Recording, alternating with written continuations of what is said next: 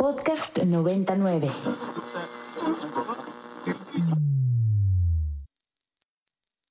Ingresando código de acceso. Verificando permisos. Trazando ruta. Novena dimensión. Acceso temporal. Autorizado. Abriendo portal en 5, 4, 3, 2, 1.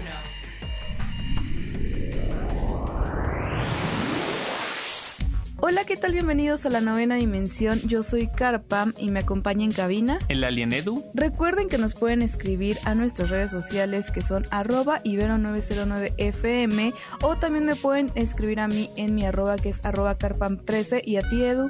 Arroba alien-edu. Portal.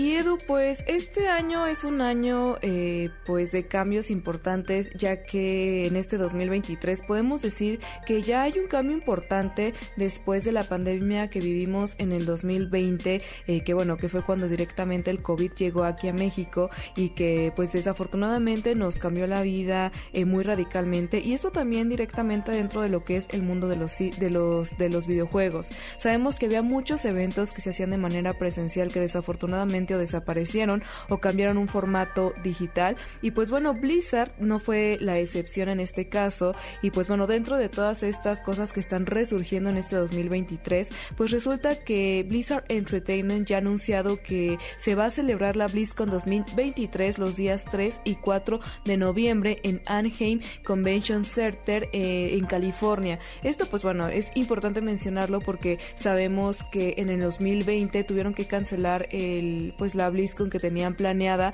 por pues las cuestiones y el peligro que conllevaba ser una convención tan grande en estas vísperas de, el virus, ¿no? Entonces pues bueno, por fin lo estamos retomando porque pues también por allá del 2000 eh, creo que 21 tuvimos la BlizzCon online y que después se quitó totalmente porque eh, pues bueno había como ciertas cuestiones ahí pues bueno ha habido como varios cambios Edu dentro de lo que está sucediendo en esto eh, ¿tú cómo ves esta situación? porque también también hay que mencionar que la E3 recientemente se tuvo que cancelar por pues pues igual ciertas circunstancias de que quizás la gente ya no está muy familiarizada con este tipo de eventos entre muchas otras cuestiones y no sé qué tan arriesgado podría ser para Blizzard crear una nueva BlizzCon totalmente presencial. A mí me suena justo muy riesgoso, sin embargo me imagino que están eh, como aceptando este riesgo porque están como en esta época de experimentación para ver si justo una convención presencial podría volver a funcionar o pues simplemente eh, ya no vamos a volver a ver este tipo de eventos como lo conocíamos antes, ¿no?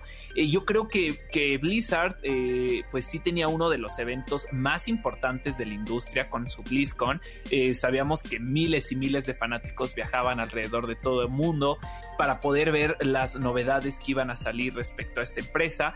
Y bueno, además de todo lo que pasó con el COVID que ya mencionaste, la pandemia y que hubo muchos, muchas convenciones que, que dejaron de ser presenciales, pues también Blizzard lleva tiempo como que en una mala racha, ¿no? Justo con su última BlizzCon en 2019, cuando presentaron este juego de Diablo Immortals para celulares, eh, pues fue todo un fracaso, ¿no? O sea, los mismos fans se sentían traicionados, abucharon a, los eh, presentadores del evento y pues yo creo que ahorita, a pesar de que se ha habido ciertos cambios positivos para la empresa, pues sigue un poquito como que en esta alerta roja, ¿no? Hace poco tuvimos pues el hecho de que en, la Unión Europea no se pudo aprobar eh, la compra de Blizzard por parte de Xbox y, pues no sé, como que siento que ahorita la empresa está en un momento en el que no debería de tomar riesgo, ¿sabes? Pero bueno, al final de cuentas, pues ya solo el tiempo dirá si esto fue una buena o mala decisión y evidentemente yo como fanático de Blizzard, pues espero lo mejor para ellos. Sí, claro, creo que tratamos de esperar lo mejor siempre, eh, sin embargo, después de una E3 fallida, yo no sé qué arriesgado sea y sobre todo lo que decíamos, ¿no? Ahorita ya con tantas alianzas y cuestiones que están saliendo, pues directamente las consolas están prefiriendo lanzar sus propios eventos digitales, hacer los anuncios correspondientes y hasta ahí, ¿no? Como que no lo quieren llevar más más allá y es válido, ¿no? Se entiende en muchas circunstancias, cosa que me sorprende de Blizzard y, pues nada, ojalá no vaya a suceder que eh, pues tengan todo planeado y quizás por la falta de ventas o ciertos aspectos que pues están preocupando en general se que ver cancelada. Y por otro lado, Edu, también me pongo a pensar qué otra cosa nos podrían ofrecer, ¿no? Porque tenemos pues recientemente los lanzamientos, digamos, desde mi punto de vista más importantes de Blizzard y me pongo a pensar qué otro lanzamiento podría a mí emocionarme que he estado esperando y que pues no sé, ¿no? Por ahí quizás algo de Overwatch podría ser, eh, no sé, no sé si un título como tal nuevo, pero... Eh, expansiones, no sé, pero algo realmente importante que pueda generar dos días de un evento tan grande, no lo sé, yo tengo también mis dudas en ese aspecto. Claro, yo siento que ya es más como el sentimiento de los fanáticos de poder juntarse en comunidad, eh, platicar sobre los videojuegos, pues ver ciertas actualizaciones y poder conocer gente que tiene como que el mismo fanatismo que tú. Sin embargo, como tal empresa no creo que tenga muchos anuncios importantes como bien lo dijiste. Eh, por ejemplo, ahorita sus juegos insignia incluso tienen como, como ciertas, eh, ciertas problemáticas. Por ejemplo, Overwatch 2, que sabemos que es de los títulos más importantes de esta empresa, pues recientemente anunció que que este modo de juego que iban a tener modo historia, que se anunció desde hace más o menos seis años, pues ya estaba totalmente cancelado, ¿no? Y que todo el trabajo que habían hecho para este modo historia de Overwatch 2, pues ahora iba a pasar al juego digital de, pues de competición online, ¿no? Entonces, pues si con tus juegos insignia tienes problemáticas con el contenido que ya estabas haciendo, pues no me quiero imaginar con el contenido nuevo, ¿no? El contenido que apenas estaba creando. Entonces, pues yo creo que Blizzard sigue ahí un poquito en el lujo del huracán. Ojalá que vayan mejorando. Y pues yo obviamente les deseo la mayor de las suertes para esta nueva BlizzCon.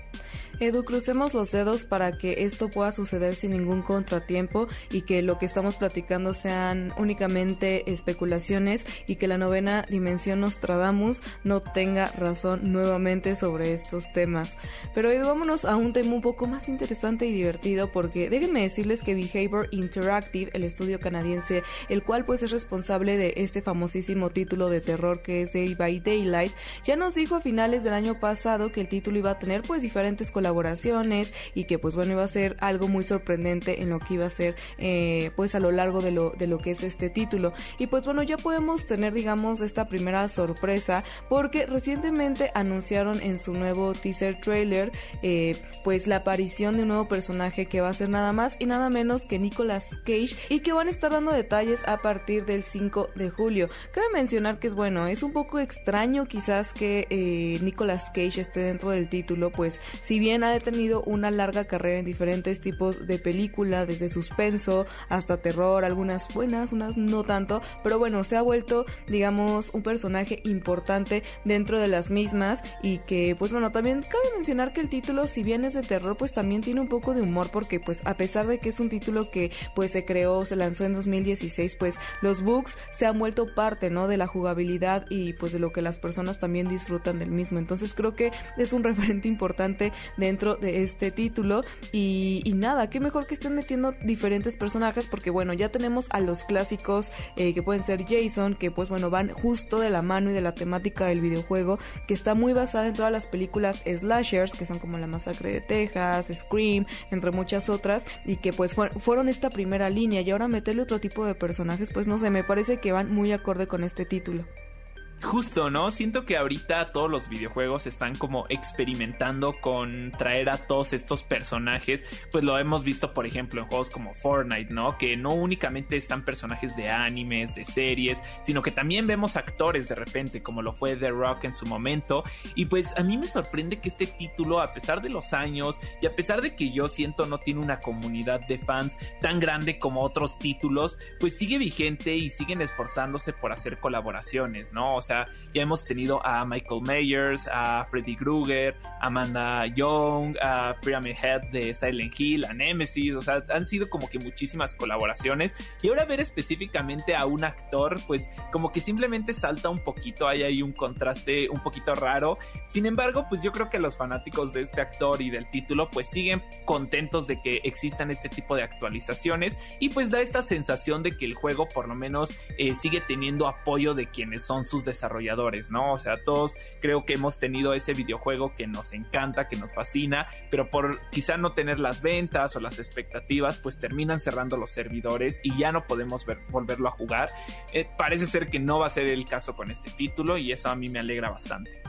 Así es, Edu. Creo que todas estas actualizaciones son muy divertidas y justo combina con todo lo que está haciendo Day by Daylight. Y pues nada, tenemos esta aparición de este personaje icónico, muy al estilo de Fortnite, lo mencionabas muy acertadamente. Y, que nada, ¿no? También creo que le aportan, eh, pues no sé, como dinamismo al mismo título. Yo los invito a que nos escriban al hashtag novena dimensión. ¿Qué opinan de la aparición de este personaje dentro de DVD, como también es conocido dentro de, del mundo de los gamers? Si ustedes están a favor o no les encantó tanto. Igual también escríbanos por ahí si ustedes están esperando algún otro personaje en específico que les gustaría ver en el título. También platíquenos por ahí, los estaremos leyendo en Twitter. Por lo pronto vamos a hacer una pequeña pausa musical para escuchar algo de The Parcels. Esta canción lleva por nombre Games of Luck.